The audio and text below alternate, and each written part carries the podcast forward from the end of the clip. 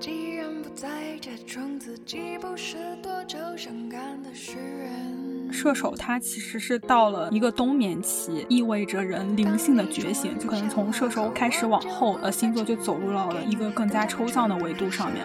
射手比较有意思的是，他可以自觉，但是他却鼓励别人躺平。那卷一卷对我来说是更健康的。我有一段时间，我处于一个我为自己的不感到焦虑而感到焦虑的状态。但是问题是在感情里，大家想要的都是当那个终点，没有人想要当你的过程。你跟一个太阳射手跟金星射手的人想要谈恋爱，你就是得随时保证好你要跑得比他更快，然后你就不会受伤。对对对，在你的表达里面，你会说会希望从他身上获得新的理解，在你们 pick 的过程中，好像成为了一种学习的过程，这一点让我非常震惊。就是我难道不是在娱乐吗？我怎么又变成学习了？是射手喜欢一个人就是一个学习的过程？本质上，形容射手是一支射出去的箭，但不是一个射箭的人。我会把它理解成一种不锚定于固定一点的生存状态。更极端一点就是，你永远到达不了某处，而一直停留在过程中。到底什么是善？然后到底什么是正义？到底人应该如何生活？把一个东西视作途径，而不是终点。我所寻找的不是一种娱乐，而是理解，理解，更多的理解。有一天，这种追寻会让我获得补偿。听众朋友们，大家好，欢迎收听《科学未遂》，我是小夏。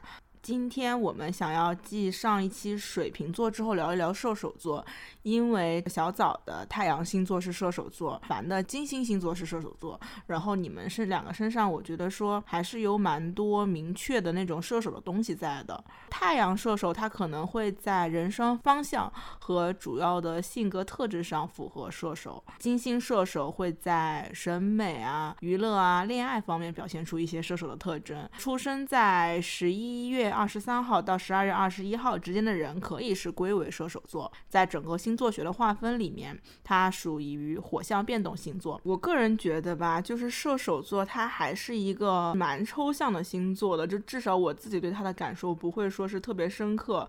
它似乎在我们的占星学习里面，它比较遵从一个外在的一个物理方面层次的一个探索，然后慢慢的进化成一个心灵心智方面的发展，然后再去认识。是真理啊，认识意义啊，它整个的一个抽象的程度还是在不断提升的。有一个关于射手座的比喻，我觉得还是非常非常精妙的，应该也是一个占星里面大家的共识吧。形容射手是一支射出去的箭，但不是一个射箭的人，这个其实还是蛮好的，反映出了一个射手在这个追寻人生过程中的一个心灵状态的。所以就是我们可能整个今天的讨论都会紧紧的扣着。这个比喻来说，那个我我补充一下。就是我也找了一下资料，射手座它另外一个名字是人马座嘛，然后它那个英文那个 Sagittarius 译成中文是持剑者，大家印象里那个人马就是持着弓箭的人马，但我会觉得说你要理解这个星座，你不能只把它理解为一个射箭的人，而是把它理解成就是射手座那个符号，它就是一个弓箭的符号，你要把它理解成一支射出去的箭，这样子会更方便你去理解。这个星座本身一些比较内在的东西。这个比喻就是说不出来哪里好，但是又觉得非常精妙，在整个的就是对自己的认知发展过程中，对我自己听到的时候，我也是在接触到这个比喻之前，你也可能会直接的把它代入为一个就是人是在射箭嘛。然后我看到这个比喻的时候，我整个就有一下子就是被点到了，然后一下子就理解到了这个星座的一些意涵。那我们今天就从一个射手比较具体的面貌方面入手，先讲一讲。射手可能在现实生活中会表现出哪些特征？其实我们在就是整个的社交媒体平台上嘛，包括我们自己彼此的认知中，都会对嗯射手有一些典型印象或者说是刻板印象吧。那你们对于这种的印象，就是自己会有哪些概括呢？射手座的典型印象，对吧？我自己随便写了一堆，就是。就哈士奇很二，然后没心没肺，然后乐天派，什么放荡不羁、爱自由、不拘小节，嗯，总体来说不是很纠结，比较大大咧咧那种吧，爱冒险、爱玩、花心、佛系、咸鱼、懒。基本上就是这种感觉的。我还要说，这种典型印象，我真的是一开始都是来自于某某大叔。然后我记得印象最深刻的关键词就是浪。我还记得有一阵儿“放荡不羁爱自由”是也是比较火的网络流行语。然后那个东西就是那个时候就是射手非常典型的一个连接。我是觉得，就是包括你们说的爱自由和豁达，在我这里就完全构成了一个射手。在我眼里，他是这么的一个没有存在感的感觉，以至于不存在什么个性，也没有什么要求。所以好像我生活中几乎不存在这种对自我存在有非常强烈认知，或者说是非常想要彰显自我存在的射手座。所以我会觉得他没有什么存在感，但我觉得也是侧面反映出了他一种豁达的状态吧。嗯，还有一个就是，比如说，就是那个时候也很爱搞什么十二星座最花心这种排行榜嘛，就射手一般应该都 top three 吧，都 是的，渣渣男渣女 top three。嗯，那小枣作为一个非常典型的射手座，就抛开这些就是群体印象之外，你觉得自己身上最典型的地方是什么呀？我自我认知也是一个非常典型的射手嘛，我身上没有什么地方是不射手的。对，然后我可能就是因为我盘里还有一些。水元素和土元素中和了一下，所以外在表现没有这么射手，就是没有这么风风火火的那种感觉。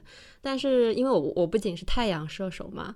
我是金星和冥王在九宫合相了，然后九宫它对应的宫位又是射手的那个宫位，所以我更多的是整个人的内在性格，还有那种想问题、看待事情的方法和对事情的处理方式，以及我整个人那种非常形而上的那种东西，都完完全全遵从了射手这个星座的一个内在逻辑吧。对，我是觉得你还蛮射手的。我和你直接真人相处的时候，我会觉得怎么这个人会是一个。射手呢，感觉他是土象偏多一些，但是交流更深刻，就会发现真的是非常多内在的东西是完全射手的。对，我觉得关键的一点是，可能早他的那个一宫土跟生鱼就掩盖掉了，就是射手二哈的那种，就是火象三傻，就是傻的那个部分。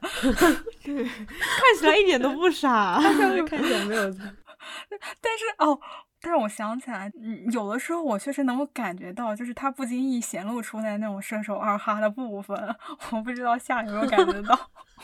我就你比如呢？你举个例子好吗？就哎，我们那天就在在扬州的那个酒店里面，那天晚上我我们俩不是在聊国内男团现状，然后下那会儿好像睡觉了吧，我忘记你在说啥了，反正就躺在那儿，然后就问我什么问题，我当时一瞬间就是 get 到了，你知道吗？就是问出来问题非常傻是吗？就看不出来是这么一个就是成熟稳重的女性能问出来的问题。就整个人躺在那个床上翻来覆去的那个状态，然后。哦，此处可以放送一个八卦。上次夏说星盘在他生命中出现，帮他命名了一个困境，然后就跟他的命运形成了一种回应。我觉得导致我相信星盘，然后跟我的命运形成一种回应的那个机缘，就是当时我不是刚给我儿子上户口嘛，然后早帮我看盘，然后说我的金星是射手，就是他跟我解释了一下金星射手什么意思，我就一下子解决了我多年的一个困惑，就是为什么我的身边会有这么多射手，跟我为什么我的户口本全是射手。然后我就整个一下觉得哇，这也太神奇了！你的 pick 和你的身边的人完全就是一个 射手的大本营。对对对对，就你如果相处久了，还蛮明显的感觉到那种就是轻松快乐的那种相处氛围的。但这种轻松快乐又因为他是射手嘛，然后他其实又懂得很多东西，整个就是一个快乐又。博学的二哈吧，那种感觉哦，这就是你的取向了，是吗？我觉得金社应该是有一点这种东西的吧。感觉你就是喜欢那种快乐，但是又不非常肤浅快乐的东西。哦，对对对对对，而且今天我还看了一下，他说那个金星，它其实是有一种情感的驱动力在里面的。因为然后射手他又有一个关键词就是理解嘛。我觉得我的一个很大的情感驱动力就是好奇心，我想要对这个人有求知欲，然后想要理解他在做什么。我反。正我们待会儿也会讲到理解的。对对对，刚刚我们也聊小枣啊，有的时候又非常二哈和憨批，但有的时候又感觉非常的稳重，一个有思考力的这样一个青年女性的形象，在射手的整个占星原型上也是有一个那种哲学家的表现的。所以有很多人会有一个非常典型的印象，会觉得射手会是在一个哲学家和憨批之间反复横跳。那小枣有在这方面会有什么理解吗？首先，我不觉得我是个憨批。但是你要说，如果这是一种社交媒体刻板印象，或者说一个很通用的解释，我觉得倒也没有错。这个东西比较好理解，就是用大智若愚来理解吧。怎么说呢？就是你反映出来，要么就显得很弱智，要么你觉得很弱智，其实人家是有背后的一套自己的体系或者智慧的东西在里面的。如果说就是比较憨的话，我觉得体现出来是一种确实是比较好糊弄，对什么都没有什么要求，很懒得去计较一些东西，不是那种非常的在意细节。他这个不在意细节，不代表是你没有发现，或者说你根本没有 get 到这个东西。很多时候是你可能看见了，但是你觉得无所谓，去不去跟人家计较。总体来说，可能也是有一些还比较敞亮的东西，感觉这个人好像很好骗 或者怎么着的。但是其实人家只是不想和你计较，会显得很憨批。然后再加上他可能会不会比较咋呼啊？毕竟也是火象星座嘛，就是会有这种憨批加成在里边。对，我觉得他的一个表现其实是神经大条和坦诚。就比如说，我觉得射手他会有那种傻乐的状态，但虽然说这种傻乐未必是那种很肤浅的。然后当他为一件事情傻乐的时候，他可能会默认你也会为此而傻乐吧。这种状态，我觉得有可能会形成一些憨批的印象，那种二哈的印象，或者是他甚至有的时候会可能会冒犯到一些旁边的人。冒犯是不是在于你为什么可以这么快乐？我觉得这个东西是不是有一点，就是射手过度在意那种更抽象的东西了？他对于更抽象的东西的追求，他就必然会带来一些对于细节的忽视，或者说是无所谓。我觉得有一部分吧，但是体现在生活里，我自己的一个感觉啊，不一定是针对所有的射手。就我感觉射手总体来说，其实基本上应该是一个悲观主义者。我觉得，你看他显现出来的是非常乐观的，但是他其实就是因为他对那个最后的结果，他没有什么预期，或者他甚至是觉得这个东西就不会有自己想要的结果，所以他反而会有那种很轻松的状态。但这种乐观不是。说他真的，他就这么觉得这个事情一定会往好的方向发展，反而是他接受了那个最坏的结果之后，他反而会更加的去注重这件事情的过程，所以他会放下很多负担，是这种乐观。哦，对，我是感觉跟你相处的过程中，你是一个没有什么包袱的人。对，所以可能这种东西构成了哲学家的一部分。哦，其实有的时候像这种你看着有点傻的东西的话，确实是构成一个哲学家的基石。对他就是。就是大智若愚吗？我刚刚也说了嘛，就是射手在这个星座学里面，它属于一个火象变动星座，它既是火象又是变动，这两点会分别体现在哪里？我觉得基本上火象人都是处于那种至少在外在面貌上啊，是那种比较积极的、自信的，不会自我怀疑的，就是内耗比较少。这种内耗少，不是说我们不会去怀疑一些事情，我们当然也会想这个事儿能不能成，但是这种怀疑是不会动摇自。我的不会觉得是因为我不行，所以怎么怎么怎么样。然后火象还有那种决定了，那我就去做，执行力比较高的那种状态。还有一点，我自己觉得是那种来得快去的也快的东西。这个东西又构成了变动的一个 context。对，稍微期限很短，我觉得，尤其我金星射手，我觉得就会更表现这一点。上头快，下头快。然后我今天翻了一下书嘛，大概总结了一下射手的火象变动，它其实是火元素以一种变动的不固定的方式出现在这个星座身上的。火元素它就是代表了一些行动力、冲破的能量，对于自我的那种追求和坚守吧，还有热情。这个就是火大概的一个能量表现。我今天还看到一个比较玄妙的说法，就是他把星座跟节气对应起来嘛。射手它其实是到了一个冬眠期，这个冬眠期其实是意味着人灵性的觉醒，就是对于一些抽象和意义的那种追求吧。从可能从射手开始往后，呃，星座就走入到了一个更加抽象的维度上面了。在射手身上，就是射手他需要呃持续不断的对于理想进行一个追求，他可能永远会。会觉得不满足，对我是觉得这种不满足对你们这边还是一个蛮重要的东西在的，就包括去追求一些新的概念、新的理解、新的生命体验，感觉是经常能够在你们这里面能够听到的表达。嗯，我觉得变动星座它还有一个蛮重要的地方，其实就是这适应能力的问题。适应能力其实就是在说一个人在随环境变化的时候，你在这个环境里的状态是怎么样的嘛？那在射手座身上，他因为喜欢探索新的东西，重视过程本身，他不太钻牛角尖，所以这种特质就会让他非常适合待在不同的环境里边，构成了一种变动。一方面，他好像又很喜欢冒险，然后喜欢尝试新的东西，然后一方面他的适应性又很强，相辅相成的吧，那种感觉。嗯，对。就是互相促进的作用。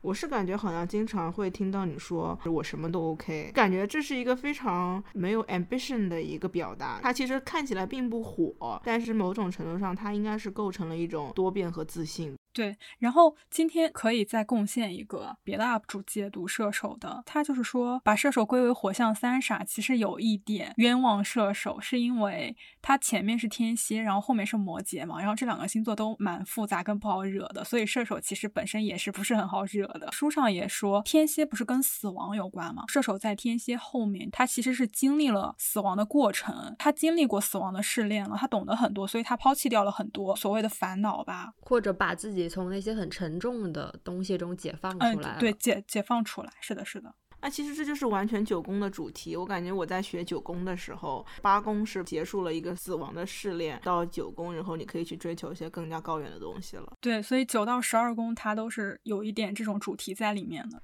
然后我记得早在我们说这个播客导论那一期，他就已经提到过，只要他想躺，没有人能卷得动他。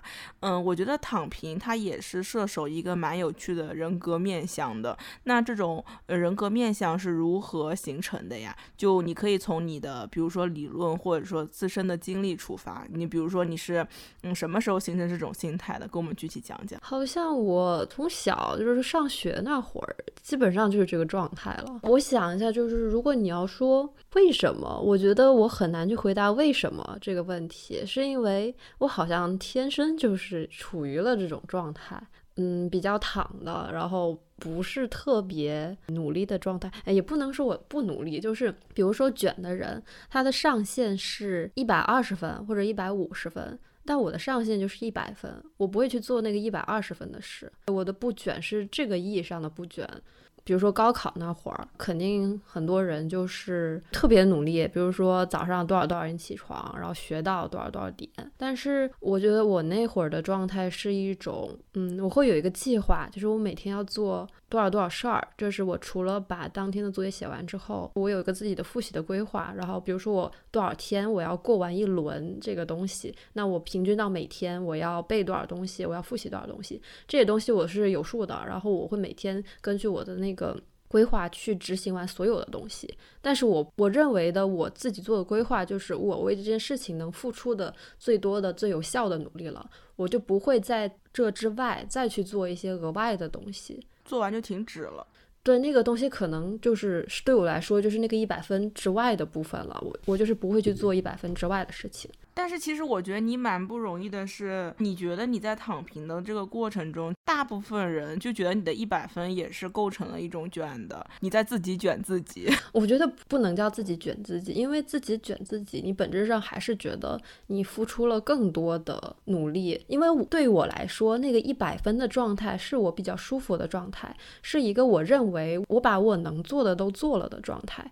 而不是一个很超负荷的东西，但这个东西对每个人肯定是不一样的嘛。但是我肯定不会拿我的一百去和别人的去比较，或者怎么着的。那你会有非常 push 自己的时候？我觉得还是看你 push 自己在什么方向。比如说卷这个事情吧，我的理解是，就是我们现在说的卷，它之所以成立，它是有一个前提的。这个卷是建立在。你的目标是单一的，你的价值评价体系是单一的，你的竞争方式是单一的，你的奖惩方式也是单一的。在这个前提成立的情况下，这个卷才是成立的，就是我们现在说的卷。哦，此处应该 quote 一下，呃，就是这句关于内卷的话，应该是向彪老师在某一期的采访里提到过的。因为我想区分的是，你刚刚说你那种一百分的框架，就是那种有没有可能，比如说有一件事情，或者说你的目标吧，确实它相对来说会比较 tough，可能就是需要你在付出舒适区范围以外的力的，这种时候你就需要 push 自己了，就是有一点很紧迫的那种 push，而不是付出你可以承受的。我觉得你说的这种 push 自己和卷，对我来说是两个事情，不是说我在 push 自己，我就是在卷自己。就我刚刚说的那一堆东西，就是我们现在可能大家更常规意义上的卷吧。我的不卷是我不认同那些东西，不会去追求那种，比如说年薪要多少多少钱，很主流的的较为功利的这些目标。我首先我不认同这个目标。然后这个目标对我来说没有吸引力。其次，我不认同它的这个价值评价体系和竞争方式。所以你不认同这些东西之后，这种目标就是我们狭义说的卷，它对你来说就是失效的。那凡刚才说的那个自己 push 自己的事情。我不觉得那是一种卷，我觉得在我的体系里，那个东西是我要去追求的东西。那这个东西它肯定不是轻松的，不是那种让你很就虽然说你脑子是想我想去了解这个东西，我想去学习这个东西，你在生活中你还是要去对抗一些学习的阻力嘛，对吧？你尽管你在想有那种学习的欲望，但是学习这件事情本身，你不得不承认就是是你要去克服一定的阻力了。然后这个时候，你就是得像凡说，自己 push 自己去进入一种学习的状态。具体一点，就是也也是会做一些规划啦。比如说，我想学习一个领域的东西，我首先我要从什么地方开始入门？入门的那个阶段，我要搞清楚的问题是哪几个？然后我就一个一个去，就是按照我的那个计划去学这个东西。嗯，在这一点上，我我跟我跟早是有共识的。因为我觉得，就是最大的区别在于，你是否存在一个主观上与他人竞争的动机，或者是意图，或者是驱动力。因为所谓的自卷，或者是我们刚刚说那种自我 push，它其实是源于你自己对于目标的一个追求。但是这个目标，它是基于你个人的评价体系的，而不是基于一个外在的评价体系。但是，就是现在我们说的这种卷啊，因为“卷”这个词，它的流行度已经超超出这个词原本。可以概括的含义了。这个语词它越流行，它的语义必然是越模糊的。就是语词的流行度必然会折损它语义的精确度嘛。现在我们说的卷，我感觉它更多的是指向一种不合理的竞争，然后指向一种内耗。就比如说做课堂作业，大家开始卷字数，你本来可以一千字搞定的，有的有的人会给他生生卷到五千。你在这个卷的过程中，他必然要注水嘛。然后那个比如说写方案，某某公司他们会把一个项目同时交给两个组做，这种就在我看来是非常没有必要的。内卷，然后这两组一旦开始卷，他们就会卷一些很没有必要的事情，比如说，如果写方案的话，你就会卷一些 PPT 上面加一些有的没的特效，可能形式上做的更好看之类的吧。这种就是所谓的没有必要的竞争，就会带来一种内耗嘛。大家平时还有一种被卷到的状态是，他看到一个人在做出合理范围内的努力，他就会把这个人表达为他在卷自己，但其实那只是你。呃，为了实现自己的目标而所必须付出的努力嘛。但是有的时候，你被卷到了这个词的旨意，有一种旨意是指他只要看到有一个人在努力，他就说你在卷我。那这样的话，那我其实，在群里面，与其说我是被卷到，我更多的是被 push 到，是这个意思吗？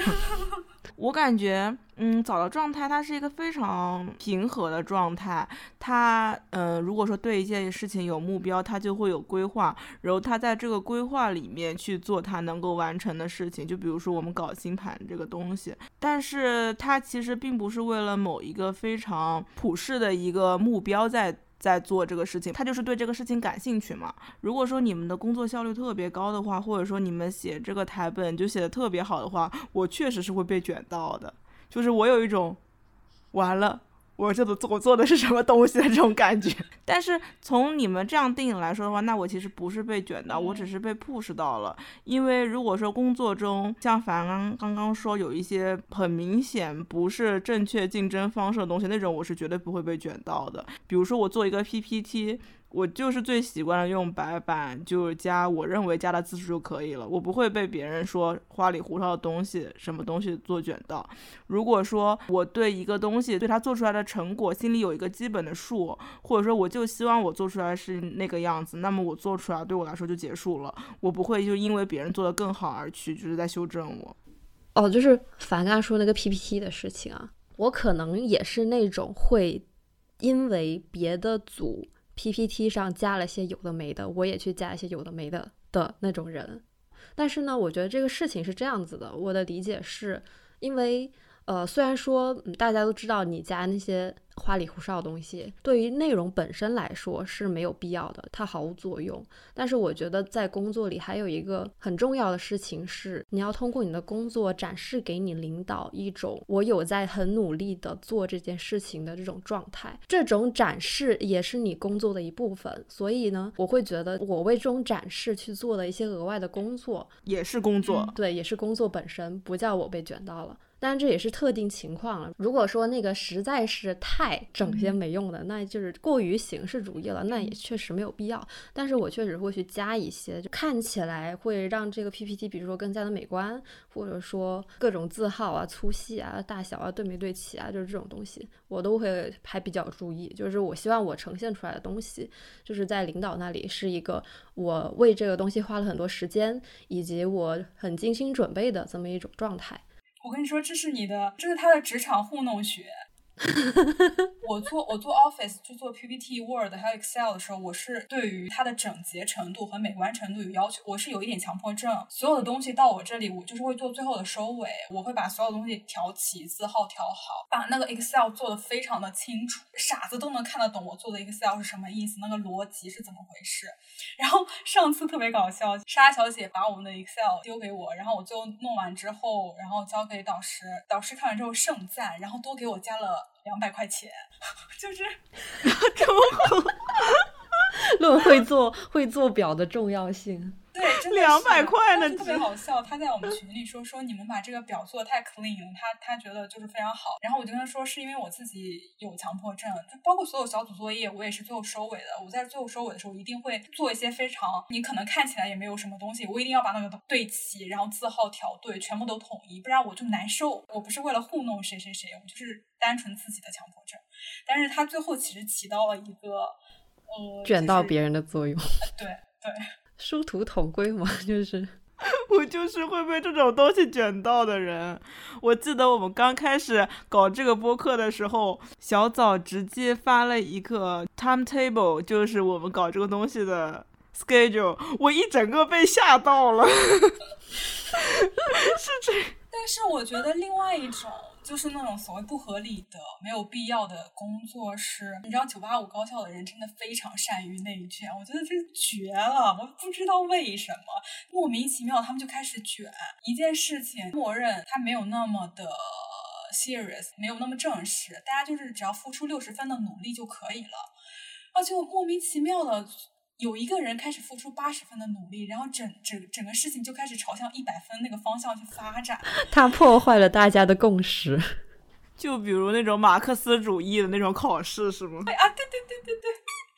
不知道为什么，我是觉得这个是心里面没有一个自己觉得可以衡量的东西，他不知道我心里该真正追逐些什么，他不知道对我来说真正重要的是什么。那么别人做到的我也要做到，别人得到的东西，那我先不落的，得到了再说。我觉得是这样一种心态，就比如说在大学还有高中的时候，人家说你认真读书，或者说你认真考高考，你认真刷大学的绩点，然后你未来的选择会更多。实际上，大家很多人就为了未来的选择，更多的未来的选择这样一句空话，去付出了更多的努力。但实际上，每个人只选择一条路。如果说他能够很早的就意识到自己要选择哪一条路的话，其实更多的选择这句话就。没有意义了，就是他只会选择一条路。很多人为了更多的选择，为了把决定权拖到后面，其实是一种自身目标的不明晰。所以说，他们就盲目的努力，不知道做什么的时候就先卷一卷吧，反正是不会错的。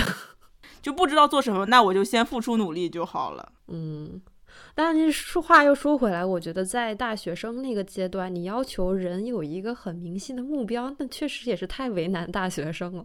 有点逼良为娼。我们说大学生里的这种卷吧，其实是一件你最不需要思考的事情。比起我，我想要成为一个什么样的人，我想要从事一份什么样的工作，我去看起来付出更多的努力，其实是一件更不需要思考的事情。嗯，是，其实也是一种变相的偷懒吧。其实这里的卷可能也比较是指比较普遍意义上的，就是在社会里工作上的卷吧。我记得小枣以前不是说你非常小心的不要卷到别人吗？就是 是是是，我会我会很小心不要卷到别人。可是别人是否被你卷到也是不由你控制的。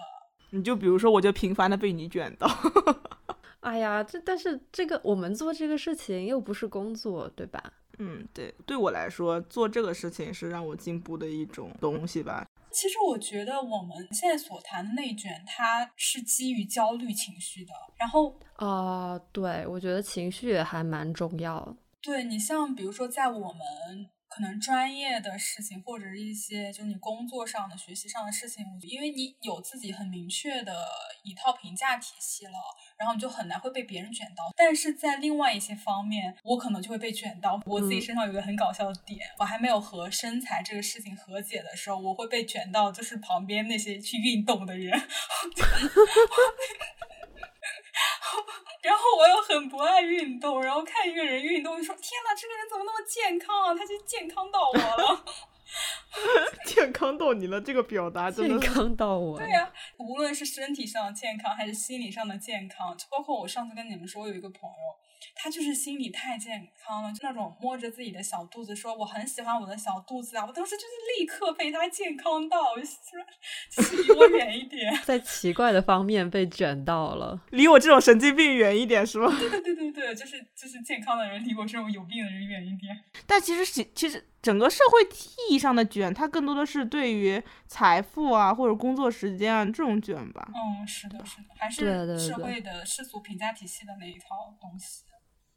我其实会被这种东西卷到，间歇性被卷到，不会一直被卷。但是有的时候，当那个人离我太近，或者说那个目标离我太近。的时候我会被卷到，他最好离我远一点，他离我近了我就想得到了。眼不见为净。但是我又觉得早的这种心态其实是一个自视的那种心态，很舒服。他知道想要什么，然后他去做。但是我这种心态就是我自己卷我自己是能让我自己进步的，因为如果我不卷的话，那我就躺平了。如果说我自己是很焦虑于躺平这个状态的话，那卷一卷对我来说是更健康的。卷一卷对我来说是更健康。适当程度的卷，胳膊难的呗。但是说起来，我会被一种东西卷到。如果我周围有一个人，他也处于那种他为了他自己喜欢的事情一直在很热情的付出，并且一直有产出这种状态，这个东西就会非常直接的卷到我。是在你自己认可的那个体系里面。他在做那样的事情，然后他做的比你更好，或者是比你更有行动力之类的。对对对，但是也是看目标吧。就是如果假设你是为了一些比较世俗的东西去很努力，这种努力是卷不到我的。就是因为我那个东西对我来说没有吸引力，我就不会被卷到了。整个社会意义上的卷，它都是基于一种共同的价值观在卷。如果说你本身的想要东西就和那些不一样，并且你很清楚的知道的话，那其实你怎么样都不会被卷到。对啊，其实就是你等于你退出了这个游戏嘛，你不和他们一起玩了，你就不会被这套游戏规则所束缚了。我觉得射手是，就是像刚刚早说的，他有自己的评价体系，他。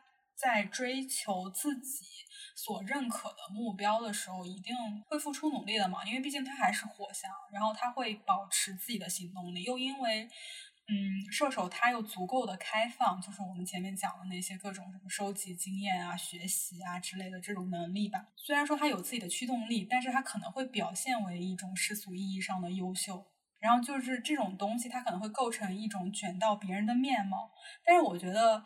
射手比较有意思的是，他可以自卷，然后去非常坚定的去追求自己的东西，但是他却鼓励别人躺平，然后就他就是就就类似于离谱，就类似于呃。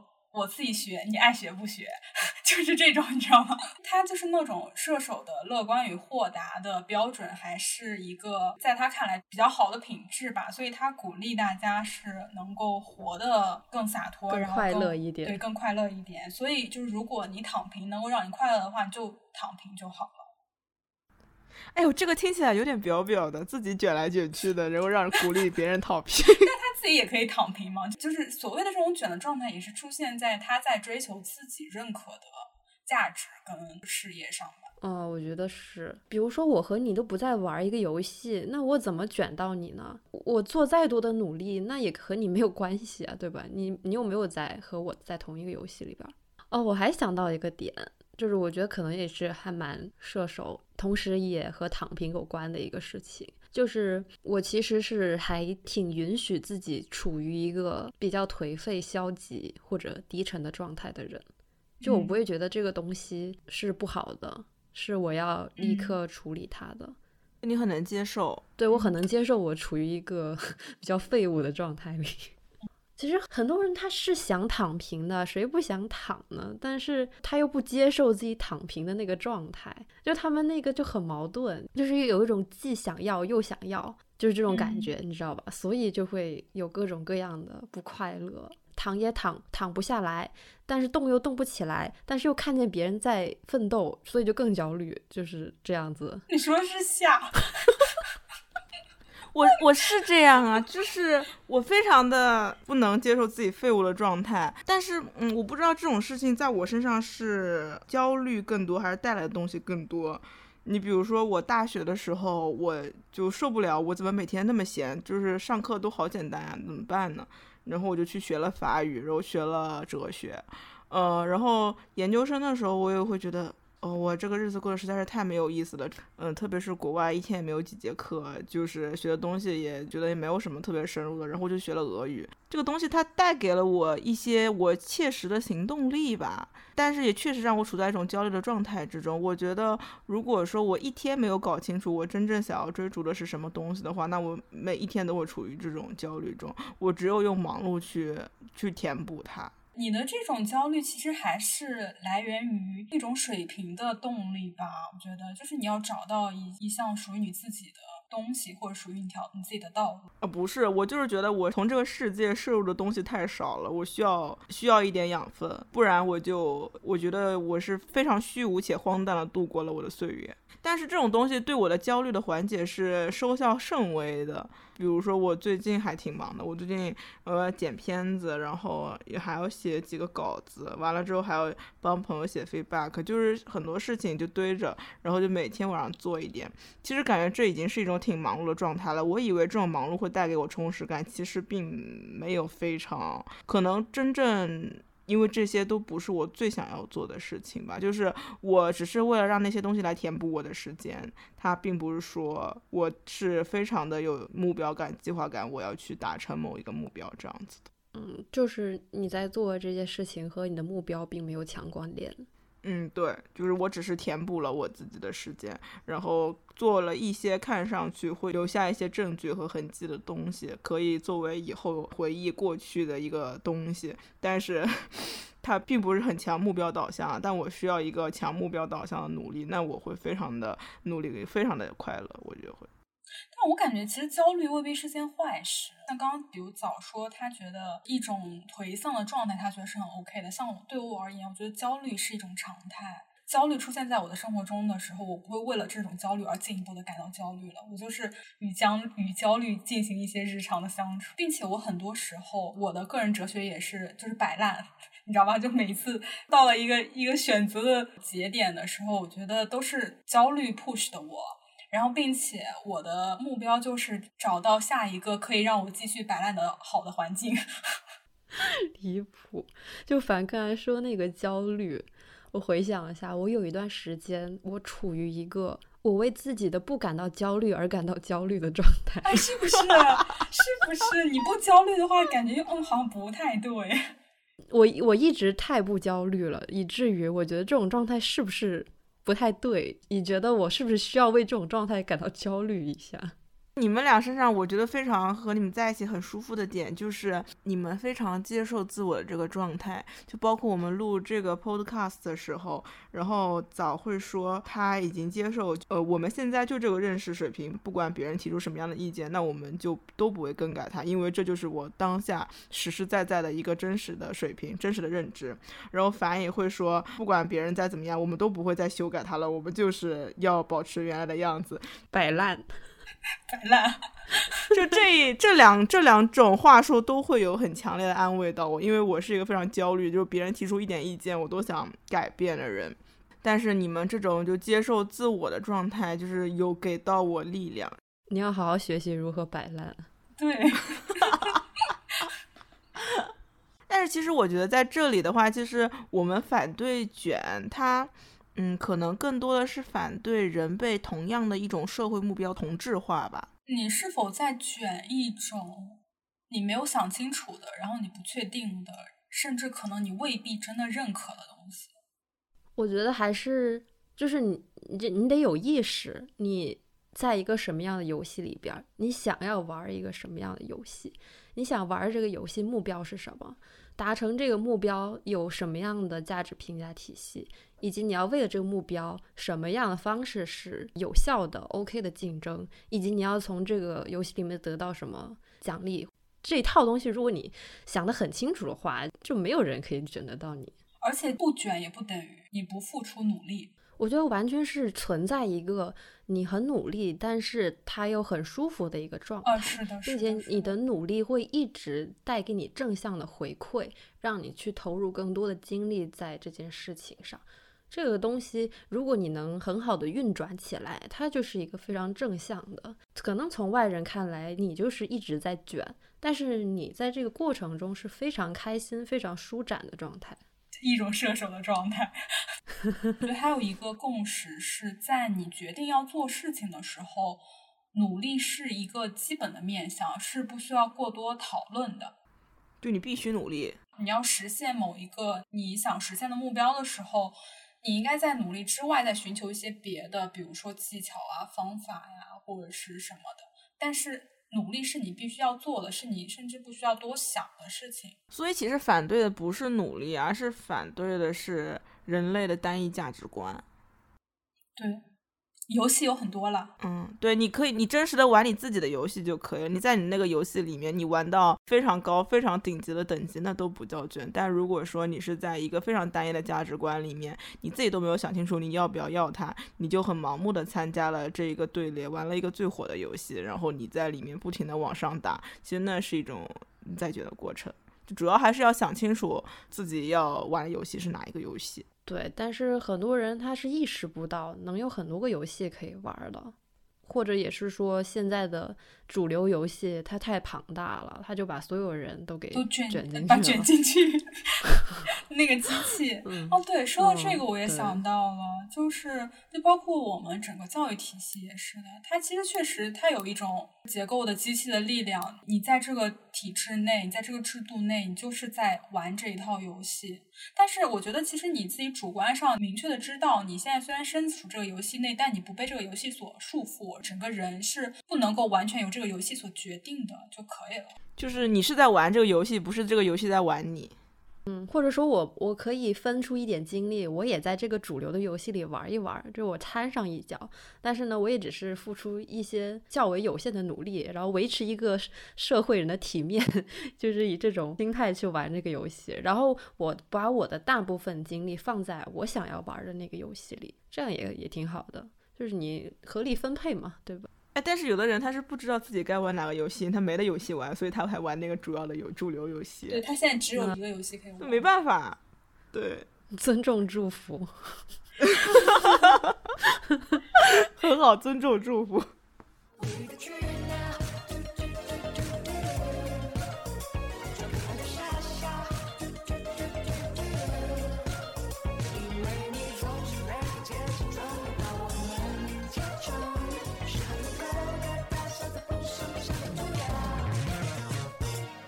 内在天空上面说，射手他是对会对一个比较未知或者说是陌生的东西保持开放，这一点难道可以理解成就是他会比较容易出渣男渣女吗？因为射手他有一个很重要的过程，就是收集经验的过程嘛。然后像收集这个词，我觉得也蛮蛮射手的。如果是像我们上一期提到水瓶中二时期，他就是会觉得众人皆醉我独醒嘛。在射手的发展的时候，因为这种。种经验，它可能是一些相对来说日常的，然后比较易得的，就比如说旅行啊、留学呀、换生活环境、换工作，然后换朋友、换男女朋友也是其中之一嘛。我觉得这种是他收集经验的一个体现。如果是在射手发展的初期，我就中二时期，或者是他没有再进入到下一个更抽象的环节的时候，渣男渣女的这个逻辑是这么顺下来的。然后再加上他自己又比较的没有负担，然后又比较看重过程，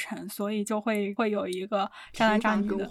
对对对对对，又追求新鲜感之类的，它成立其实是有它自己的一套逻辑的，我觉得是有点合理的。对，我觉得所谓的渣嘛，假设你如果把感情当做一种过程的话，那我觉得这个想法自然就会多多少少带一点渣味儿。虽然我觉得这个说法完全没有问题哈，把感情当做一种你完完全全沉浸式体验的过程，但是问题是在感情里，大家想要的都是当那个终点嘛，没有人想要当你的过程。对对是，这个就是很矛盾的一点。然后射手还是个非常讲究来日方长的那种星座，他不会说什么一见钟情，能在很短的时间内就对你建立起那种非常火热的感情啊，或者怎么着？因为他毕竟他还是讲究一种理解，你没有在真正理解对方之前的话，他不会去做进一步的把那个关系升级或者怎么着。嗯，这种感觉可能也会被人理解成你在吊着对方。嗯。反正综合来讲，就是你要说他渣，呢那我也没有什么意见？我然后我突然还想到一点啊，因为其实你你在社交媒体平台上刷到这个话题的时候，很多博主都会说射手座虽然看起来很很浪，很喜欢玩，然后看起来很渣，但实际上。他们又比较专一啊，什么什么，反正反正类类似这种说法，我觉得这个东西其实在占星学里是可以得到一定的解释的。一个人如果太阳在射手的话，那他的金星大概率他要么就是金蝎、金星天蝎，要么是金星摩羯，要么是金星射手，对吧？嗯，这个倒是基本就不太渣了。金星和太阳的那个角度是不能超过四十八度的，好像很近吗？嗯，对，你的金星落座基本上就只有这三个落座，然后金蝎和金魔又比较多嘛。但是金蝎和金魔其实在感情里，像金蝎就会体现出一种，比如说比较极端，他很追求那种很深刻的、很很有穿透力的东西。那这种东西是势必建立在一对一的关系之上，他不可能说我对很多个人建立起那种很有穿透力的关系，他不是这样子的。然后金魔很讲究那种责任感啊，或者说是那种非常土象的东西，所以你这。两个配置搭起日射，我觉得其实没有这么这么渣。但是你要说真的很渣的话，太阳射手加上一个金星射手，那就不那就不好讲了。随时开放。对，但是我觉得从从概率学上来说，日射金蝎和日射金魔还是比较多一些，所以它其实并没有这么这么所谓的我们我们说的渣吧。金蝎和金魔感觉还是非常的注重单个人的稳固感。嗯，对，它能很好的中和。和掉太阳射手那种吊儿郎当的那种感觉，对。然后金射的话就有一点不太在意他自己爱的那个对象本人的感觉了，他就是他自己开心快乐就好了。我听到一个蛮有趣的说金射的那个表达，说金射是只要他跑得够快，就没有爱能够追得上他。所以大家知道了吗？就是那个太阳射手、金星射手，你就小心一点，好吧？一定要深思熟虑。就是你跟一个太阳射手跟金星射手的人想要谈恋爱，你就是得随时保证好你要跑得比他更快，然后你就不会受伤。对对对。那其实某种程度上来说，是不是凡的金射要比小走的日射更渣一点？我感觉我的体感是这样的。凡可太渣了，好吗？天，他还他还是个太阳风象，那个标准的渣的配置，就是不过心那种感觉，你知道吗？对，就是可能会对别人造成伤害吧。但是我觉得我的水平跟我的金色结合的非常好，就导致我整个人变成一种更抽象、更无欲无求的那种状态，你知道吧？你怎么不去剃头啊？可以出家了，朋友，笑死。然后射手的守护星是木星，木星其实某种程度上它代表着一种扩张的能量，然后我觉得这个和射手的体质也是蛮符合吧，就是一脉相承的。对于经验啊、理解啊，包括真理啊那种体验的一种不断的追寻，也是体现了这种木星的扩张能量。我们也刚刚说到，射手喜欢去收集体验，去获得一些理解。那么这些所谓的理解究竟是是什么？比如说理解什么？怎么理解啊？为什么要理解之类的东西？嗯，我觉得先从木星说起吧，因为木星是扩张的能量嘛。那所射手这种收集新的东西，这种新其实就是一种扩张的体现。那那个内在天空上也说了，就是他的占星原型不是吉普赛人学生和哲学家嘛？那吉普赛人他的扩张体现在他是从一个地方迁移到另外一个地方，是一种版图上的扩大。那这种扩张是物理层面的扩张啊。作为学生，你是一种。呃，吸收新的知识、新的观点是智力上的扩张。作为哲学家，你要做的是去触及终极真理的边界，你去不断的对这个世界建立起自己的解释。那这是一种意识上的扩张。所有的这种扩张，它呈现出来的不同的表现形式，其实都是从不熟悉的到趋近熟悉，从未体验过的到趋近于体验过，从不理解的趋近于理解。它是这么一个逻辑。对我感觉就理解在你们这里真的真的好重要啊！就比如说凡的金色吧，你明明是在 pick 一个人，你应该是享受 pick 他的过程，享受他的美，或者说是享受这一段爱和被爱的关系。但是在你的表达里面，你会说会希望从他身上获得新的理解。在你们 pick 的过程中，好像成为了一种学习的过程，这一点让我非常震惊。就是我难道不是在娱乐吗？我怎么又变成学习了？这确实是非常需要一个理解的过程了。就是我之前不是搞我们 C。的时候，我后来不是还写了一个论文吧？那个论文其实就是我在理解他们的一个过程，就是我理解完之后，我是要把他们落实到一个实体上的东西，一个学术表达上面，是吗？这可真是太令我震惊了。就是需要把自己的理解去归纳完，然后用一个什么方式去留下来。对我感觉，比如说我们喜欢一个什么东西，如果说我们表达的话，那我更是一种情感表达或者赞美、抒情性的东西，但你们就更是一种 学术性的。我感觉我的金色和我水平结合的非常好，然后导致了我本人就是有一种理解上的强迫症和有的时候真的很二逼的那种状态。我一定要就是方方面面的把信息都收集到，然后去理解这个东西它是怎么运。运作的，我觉得是跟我水平结合起来的一个一个特征。然后二逼的那个，我也是最近刚刚感悟到的。上期我们不是说水平也会以自己是神经病为荣吗？我就觉得射手的那种轻松的，然后那种豁达的能量，加上水平那种有一点自己乐在其中那种状态，导致了一种更加的自己一个人就玩的很开心的那种状态。哦，对这一点我是有感觉的。嗯，水平说就是以神经病为荣这一点，其实我的潜意识里。我是认同了，但是我不会那么快乐的认同，因为我觉得这很傻逼。所以你们那天在说这句话的时候，反而很开心的认同了这一点。当时我就默默的、默默的没有发言，因为我觉得是一个非常傻逼的事情。笑死！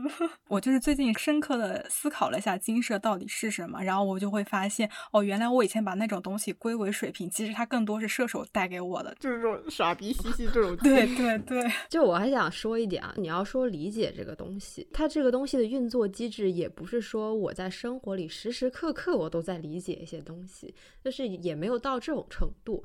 但我觉得理解的前一步是你要收集一些经验和体验嘛，对吧？这个东西我们说的具象一点，这东西在我的学习、工作、生活、感情里都是非常非常明显的。即使我没有暂时没有理解它，但是我要收集足够多的素材，以备我去理解，是这样的关系。我之前实习的时候嘛，租在公司附近，因为那时候入职非常紧急，我是在外地去订的房子，我是没有实地去看过的。但是因为马上就那啥了，所以我就在线上订了。然后呢？那天我进去那个房子，房子非常非常破，基本上你可以理解为跟那种毛坯房没有什么区别的。那个它那个门啊，用的是那种挂锁，就是你锁自行车的那个锁，它就挂在门上。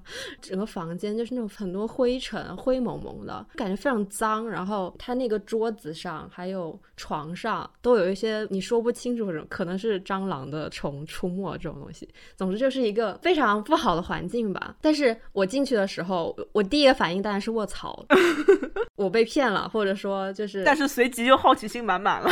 不是这样的，就是你第一反应肯定是啊，这个地方的条件是很不好的。但是呢，我马上就会被一种我在收集生活素材，这都这些都是我的新的体验，这种想法马上会劝服我，让我去住进这个房子里。你好恐怖哦！所以。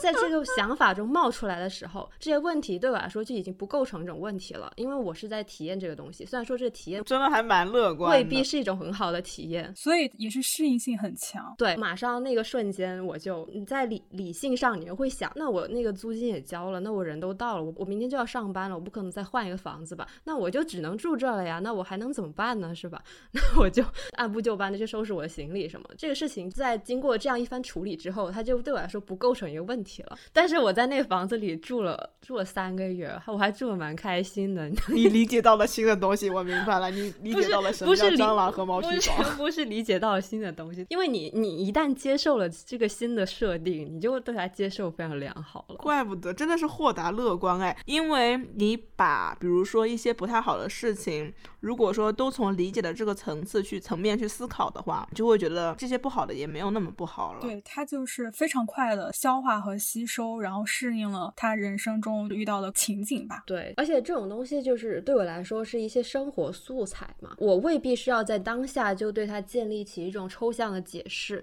但是我觉得，如果我的生活素材库里有这么多各种各样不同的素材的话，它肯定是有利于我之后去对它进行一个，比如说统合，然后再重新理解它。我觉得这些都是对我是有益的。我不觉得它是一些完全没有必要的，或者是那种很痛苦的东西。我不会这样觉得。有时候，我再给一个。呃，更抽象一点的例子，比如说在感情里，大学研究生那段时间吧，我不是喜欢上一个同性恋嘛，异性同性恋，我不是喜欢他才知道他是个，你一开始就知道，还没认识的时候我就已经知道了这个事情，这个东西它并不会妨碍我去对这个人产生感情吧，它不构成任何障碍。呃，我在不断的体验这段关系的时候，我会觉得，嗯，这段关系给我带来的那种对爱的感知精度，它是在不断的增加的，然后这种感知精度。就是我在这段关系里，我体会到那种，呃，我在用我身上一些比较女性的那个面相，去喜欢上了他身上那些比较男性的面相，以及我在用我身上一些比较男性的面相，去理解了他身上那些比较女性的面相，就是这种很混沌的东西。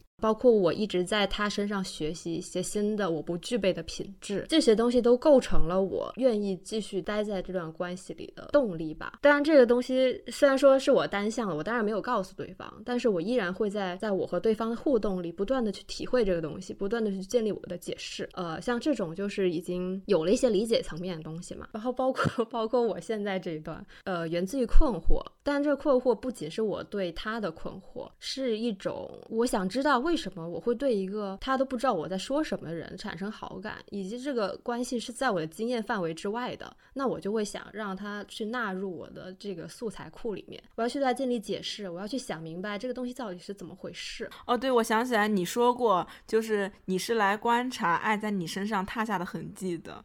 所以这其实也是构成了他渣男渣女的那一面，你知道吧？就他有一点像你把一些更抽象的问题，他具象化的到了一个具体的人身上，然后这个人可能他提供了一些明确的东西给你。但是如果你面临到了你在他身上其实获得了你的答案，但同时你跟他的情感又没有建立到足够深刻的地步的话，你可能就会很快把这个人抛弃掉，是不是这样？是的。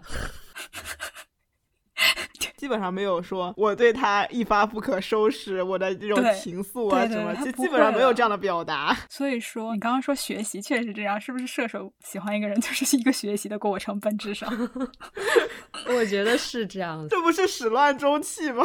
没有吧？那我那每个人都是要在感情中得到一些东西啊。水象众人他得到的是一些情绪价值，一些情绪上的支持。那我作为一个射手，我想要的就是呃，这段关系它必然是要给我。提供给我新的理解的，或者你要给我一些新的理解，要么是这段关系给我新的理解，要么是我在这段关系中新的我给了我新的理解。那如果这些东西都没有，我就跑路了，就是这样。学习不了新的东西，就要 see you 啦啦。实际操作中倒也没有这么冷酷无情，它其实还是有很多。对你，毕竟还是会有一些具体的纠缠的。你真的喜欢上一个人，你必然没有这么轻松。但这些东西只是我为了劝服我自己，因为我为了保证让自己不要太痛苦啊或者伤心，我必然会对自己说，我最终要的是这些东西。那如果他没有对我呃建立起他对我的感情，那我至少也在这这些关系里收获了这些东西，对吧？那我也不算是一无所获，我会是这样一种感觉。对对对，是一种自保，是一种自保。嗯，对对对，对他还有一个体现，就是刚刚也是早说的，他非常看重过程。你要说看重过程，其实确实也是自保的一种方法。看重过程也是因为你觉得结果没有这么重要，对吧？是，其实就是构成了这种互相说明的关系。嗯，哎，所以射手是不是很容易喜欢一些就是跟自己？就是很明显不一样的。嗯，我觉得也没有说一定要去找那种和自己很不一样的，但是要点还是说这个人身上有没有给你一些新的，在你理解之外，对，在我理解之外的东西。当然，他这个人可能跟我很像，但也不妨碍他可能有一些新的东西。哎，其实关于寻求新的东西这一点，我还蛮难 get 的。我是一个喜欢蛮一成不变的人的，我会比较畏惧的踏出我的舒适圈，去面对一些新的事物。你是不是就？是固定星座比较多啊，像金魔、水平都是固定的，都是固定的。这种心或者说寻求，就像我们刚刚说的，构成了一个射手他作为一个变动星座的背后一个 context。但是从我自己的一个底感的 base 出发，我会想问，就你们在这个追寻的过程中，就不太会有那种畏惧啊，或者说是疲惫的心情吗？你们在勇敢，比如说向前进，认识一些新的东西的时候，要不要去克服自己的舒适区的感觉，或者？说去克服自己对于安全感的依赖，还这种事情就是自然而然发生了。我没有舒适区，整个世界任我驰骋，好吧？或者说你说的那什么一点，你对探求的需要是远远大于对安全的需要的。比起那种不舒适的东西，或者你还没有未知的东西，那种安全的东西，那种已经被你理解过的东西，你会对它更加的就毫无魅力。我不能说嗤之以鼻，但是它对你来说就是那种鸡肋，你知道吗？就是你不。会再去想碰它了，好渣呀！但我有一点是，我可能更多的表现为精神层面的。说我有三个射手朋友，他们都是同一天生日嘛。然后我今天回顾了一下他们三个人，我发现还蛮奇妙的。他们三个现在都在干嘛？我最早认识的那个射手，他出国了。呃，他应该是以后会留在美国吧？他就是去到了一个更加适合他自己那个射手天性的那种环境，相对来说更多元的、更自由的，然后更去东亚语境的这种环境。然后他在那里面，我感觉他也是很成功的发展出了自我，就是他展示他自己的一些审美，然后他自己生活起来会比较舒适的，然后。比较愉悦、比较享乐的那种环境吧。然后还有一个在准备读博嘛，很明显的就是对于高等教育，然后对于知识，还有一些别的方面的一些追求吧。然后还有一个，他现在是处在远离家乡，然后拼命的跟家庭剥离的这么一种状态，已经剥离的比算比较成功了吧？我觉得他就是很早的有了那种自由意识的启蒙，然后有这种也是抽象意识的启蒙，就很早去问一些意义这种抽象的哲学问题，然后可能也因此而。而痛苦了一些青春期吧，然后就很早的就亚逼了。他身上现在我觉得还是保留有很亚逼的成分的，但是他可能会把那些东西就是封闭起来，或者是寄托到音乐呀一些别的东西上面。他生活也是不算是那种特别扎根在生活里的，但是我感觉这种探寻或者说理解，其实是一种能量的来源，就是本质上来讲，你是从中吸收养分的。虽然说在这个过程有时候会让你感觉到一些疲惫，或者说你会因为抽象的东西感到痛苦。但是总体来讲，这种东西是滋养你的生命的，在和那个更深深层的生命的东西连接在一起的。它是在我的根系那里给我供给一些东西。反正我在他们身上整体回溯一下的话，我就会很明显的感觉到，他们三个都会有一种一直在向远处奔跑或者追求扩张，对这种意向还蛮明确的。然后我刚才想了一下，就是那个夏说的安全的问题。如果一个星座，如果他一直都处在这种体验、收集、理解这种不断的循环的过程中，他肯定是他对自己的局限和我能承受的范围，就这些东西，你是会逐渐建立起你的认知的。如果一个东西，肉眼可见的非常危险，那我当然也会评估我要不要去探索。这个东西也不是这么绝对，就是我完全舍去了安全的需要，我就只去探索。你肯定还是会有一个往回看的这么一个过程。本质上还是包袱比较少吧，那种感觉。嗯，对。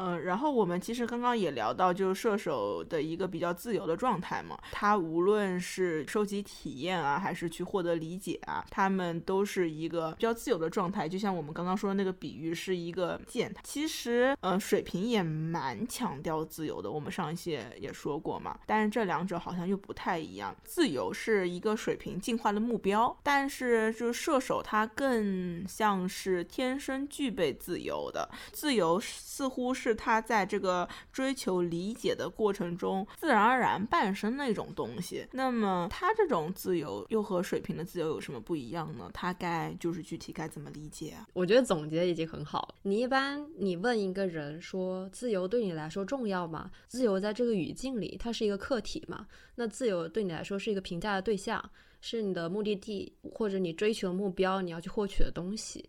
但是自由对射手来说是其实是一种状态，它是和主体绑定在一起的。你要问我自由对你来说重要吗？那当然很重要，但我不会觉得说它是要我需要追求的那个东西。你想，一支正在漫无目的的飞行的弓箭，它本身其实就是很自由的，没有目的地，它是上哪儿都行呗。或者说我我想去哪儿我就去哪儿，那这还不自由吗？那这是一个很自由的状态了。所以在射手身上，自由不是那种自主选择权，我觉得也不能完全。虽说是一种追求的东西，我会把它理解成一种不锚定于固定一点的生存状态。更极端一点，就是你永远到达不了某处，而一直停留在过程中。你的自由是这种开放性，是这种永远的。呃，可能或者在其中随机切换的这种状态，我是感觉射手的自由没有很多包袱，一点都不沉重，能量满满、信心满满的这种感觉。对于水瓶来说，其实我可能是我个人啊，就我自己的自由可能更抽象，更需要依靠自身努力去追寻。嗯，它重要且是一个非常沉重的话题。但是射手就是自由成为他的一个特质，这种感觉。嗯，对我感觉你要说他天生就具备这种特质，我觉得也没啥问题吧。对他有点像是一个天赋的东西一样的。你感觉天生就没什么包袱？呃，差不多吧。会没心没肺吗？会啊，那这不就是射手的典型印象吗？天生没心没肺，不试图去对一些事情不断的建立起自己的解释的话，那其实这种东西就很容易体现出来没长心啊。你只是在不断的去体验一些事情，它对你来说又不是那么的重要。嗯，你如果没有对它有个更抽象的掌握的话，那其实你就是一个非常肤浅，不断的去体验，然后也没有在你身上留下任何的痕迹。这种不断的体验，然后。自由是不是就导致射手会缺少目标性？这支弓箭它有终点吗？会，其实这是一个射手蛮蛮需要解决的一个问题吧。其实你要说在一个世俗社会里活得较为成功或者怎么着，那基本上从小也会被教导你要有目标性，你要去学会建立起自己的目标。这样的话，你的规划呀什么什么会更明确一些嘛。我觉得射手，嗯，他这种特质就会导致他没有一个明显的目的地，或者说他觉得什么都可以，你选哪条路都是值得探索的，他会。这么觉得，所以就是这种飘忽的感觉，其实，在生活中。可能是会有一些劣势的部分吧。你不够坚定的去往哪个方向的时候，它在世俗层面上是会给你造成一定的困扰。但我觉得这种你离成功的距离比别人更远一些，这种过程它又会反过来在精神层面上给你一种补偿，因为你去不断的去探索嘛，并且你不是焦虑的在探索，你是真的是我就是想去探索。所以你在这个过程中，你获得的这些东西，可能它也从某种程度上补足了你没有这么成功的这种，也说不好是焦虑还是怎么回事吧。但是总之你就不会有那种觉得我怎么在这折腾了这么半天，什么成果都没有，你不会有这种想法。哎，你会想要去有那种追求一确定目标的渴望吗？嗯，我觉得比起你说一个确定目标的渴望，我觉得一种更舒服的状态是我当下知道我该往哪个地方去，然后并且我正处在去到那个地方的路上，但是我又没有抵达到那个终点，是一种无限接近的状态。那这种状态对我来说就是一个非常有奔头的状态。你是舒适的。对，那个状态就是作为一个射手最舒适的感觉。你作为一支箭，然后你往一个方向投掷出去了，但是你又没有一个很确定的终点，就处在这个轨道之上，那个感觉是非常舒服的。所以它会有一些阶段性的那种中转站的那种感觉吧？我觉得会有的，就是你毕竟你作为一个社会人，那你肯定是要给自己设定一些比较具象的目标吧？这个东西肯定是会有的。但你总体来讲，就是会觉得我只要在一个大大的方向上，然后并且这个方向又不是不对应唯一的终点，这个感觉就让我很舒服。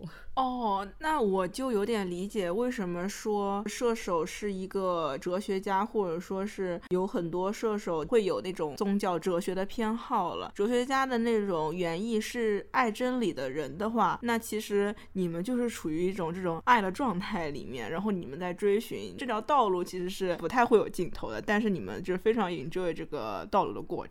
还是我们刚刚说翻来覆去讲，就是你迷恋的这过程的本身。嗯，如果说射手座有一个终点的话，就是一个很明确的东西，那我觉得说，那可能理解就是你的终点。但这个理解就是它肯定不是一个静止的嘛，那它是一个不断的在叠加、不断的更新、不断的迭代的这么一个过程。那个内在的天空里，射手那一章，它的开头，它其实引了一句话：我所寻找的不是一种娱乐，而是理解，理解，更多的理解。我会用理解来填充自己，用每一个毛孔来闻它，将它填塞在每一个毛孔中。有一天，这种追寻会让我获得补偿。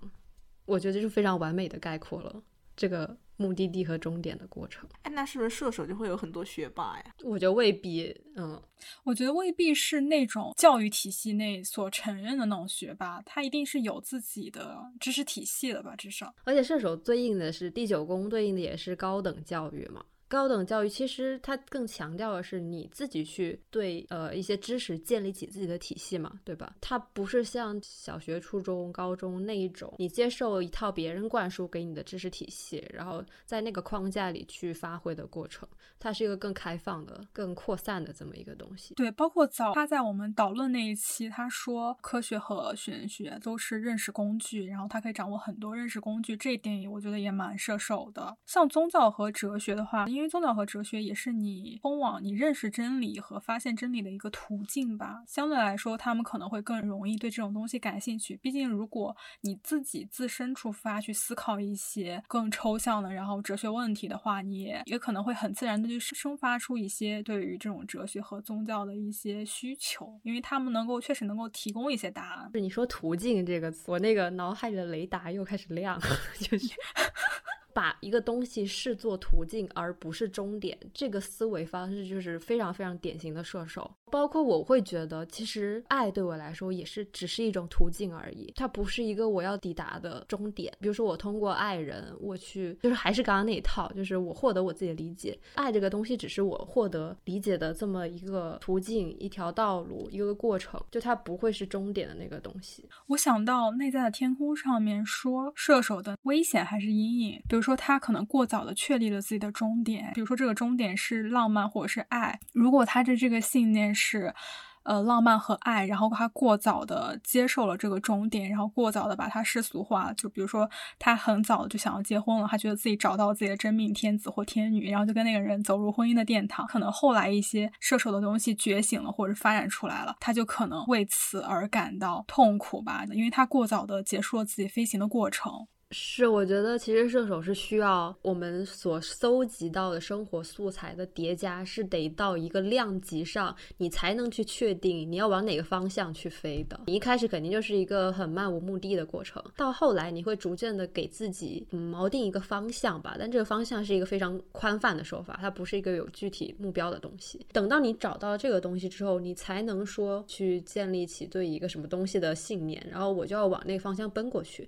如果你没有前期的那个过程的话，我觉得确实就是有那种过早的进入了某一个方向，然后你又会发现你根本没有搜集到你足够多的这种生活素材，所以你会很痛苦。然后这这个东西是和你的天性是相反的，那种想去寻找的天性是相反的。哦，所以那个什么十二星座呃最不愿意结婚的排行榜，水瓶和射手排前二。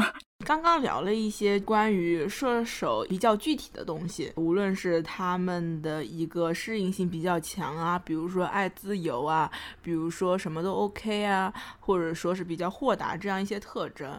其实我们也一开始就讲过嘛，射手其实是一个还蛮抽象的星座的，所以说除了那些比较具体的，然后生活中能够感受出来的点以外，还有一个非常重要的关键词，我想应该。是意义。书上说，射手的目的是意识到生命的终极意义，呃，找到宿命，发现真理。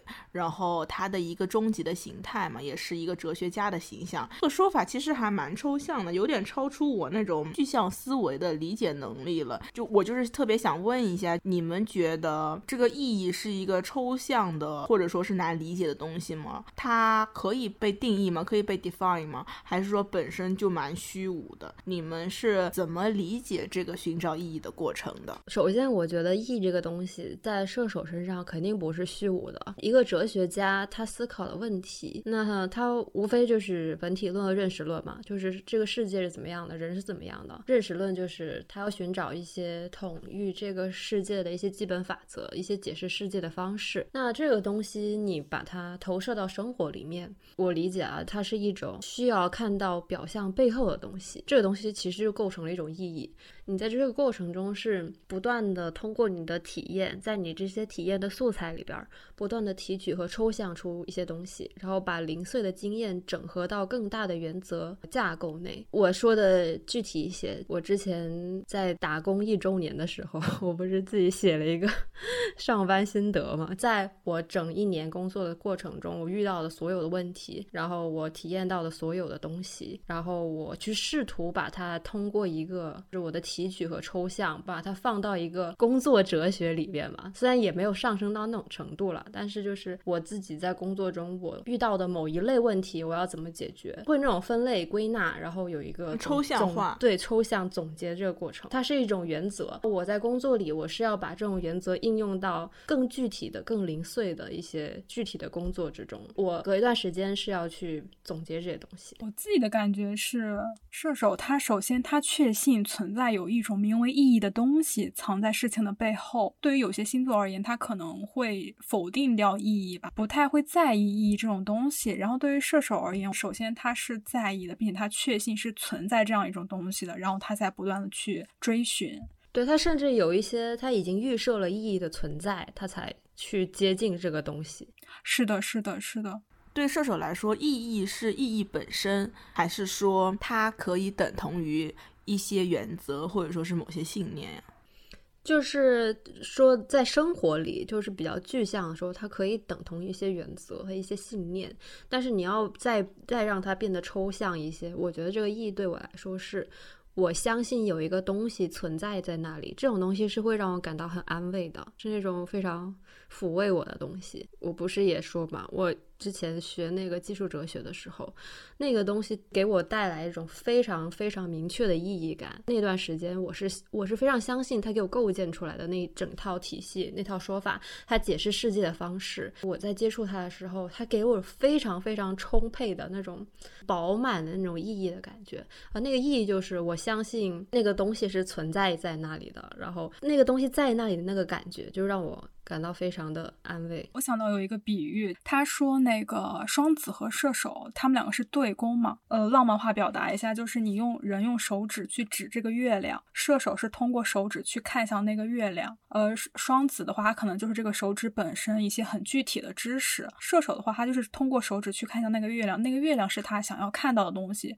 我觉得那个月亮就是一种意义，藏在事情背后，他想要去抵达的更本质的、更远方的东西。他首先确信你这个手指背后一定是有一个月亮的，然后他在不断的去靠近那个月亮，去也不能说靠近，他至少想要看清那个月亮。你想看清的欲望和过程，本来也就构成了一种意义。我记得心理学上有一个故事吧，有一个人他去见心理医生，他问是我不知道我做这个事情有什么意义，然后那个心理医生说意义本身有什么意义呢？有，我也听过这种类似的说法。你说你追求意义本身就是挺说虚无或者是干嘛的？对。我感觉这种说法，它其实就是为了防止你堕入虚无的一种说辞。哦，好像普遍的一个学科的观点就是，如果说是你陷入对意义的追求中，就会陷入虚无。嗯，对，我觉得它是为了避免你陷入虚无，然后告诉你没有这个东西吧。它也可能会避免你陷入过度抽象，然后缺失掉了具体的生活。就比如说，有人因为领悟到了人每天都要刷牙而自杀。他的意思是，有些人他会预设你的生命是有一些宏大的东西的。他预设这种预设，他就会忽视掉一些很具体的生活，比如人要吃喝拉撒，然后人要刷牙。然后当他意识到人具体的生活不是这个样子的时候，他可能整个体系会崩溃。然后他想要自杀。我觉得射手的意义其实不是一个非常悬空的感觉，因为你想九宫嘛，那你毕竟是经历了一到八宫这些很世俗的东西的积累，你才会有呃生出九宫的一些形而上的一些追求。哦，它建立在经验之上。对你已经在具体的生活里生活过了之后，你才会有一个东西，所以它其实不是这么空中楼阁的感觉。我觉得日常的表现就还是像早说的，射手他其实很爱分析生活，很爱分析跟理解，他就是从日常琐碎。的经验中，他要提取出一些方法论和认识论。嗯，我想到又要拿罗翔老师举例。我在看他采访的时候，我有一瞬间强烈的感觉到了他身上有金星射手的部分。他就是在孜孜不倦的去追问一些东西，去理解这个世界上的一些东西。比如说，他想要追问到底什么是善，然后到底什么是正义。到底人应该如何生活？那一瞬间，我很强烈的感觉到了这个部分。他给我的感觉就是在孜孜不倦的追问，不断的理解，不断的反思。他金星是射手吗？他是。我跟你说，全网真的没有几个人应该能知道罗翔老师的星盘。然后，因为他自己没有生日，我就是通过一些报道推理出了他的生日，并且这个生日其实是准确的，因为有一些证据的。然后我就查了一下他的星盘，他的太阳是一个很射手的摩羯，因为他的摩羯是很靠近射手那一端的。然后他水星、金星都是射手。其实包括他说的那些。话也是非常人文，而且对这些东西有建立起他自己的解释。我感觉他就是一直在抵达一个更抽象的，然后更本质的一个终点。那射手会缺失掉一些具体的生活吗？会不会面临一种抽象的概念啊和具体生活之间的矛盾？我觉得这个矛盾是我身上的，但不是射手身上的。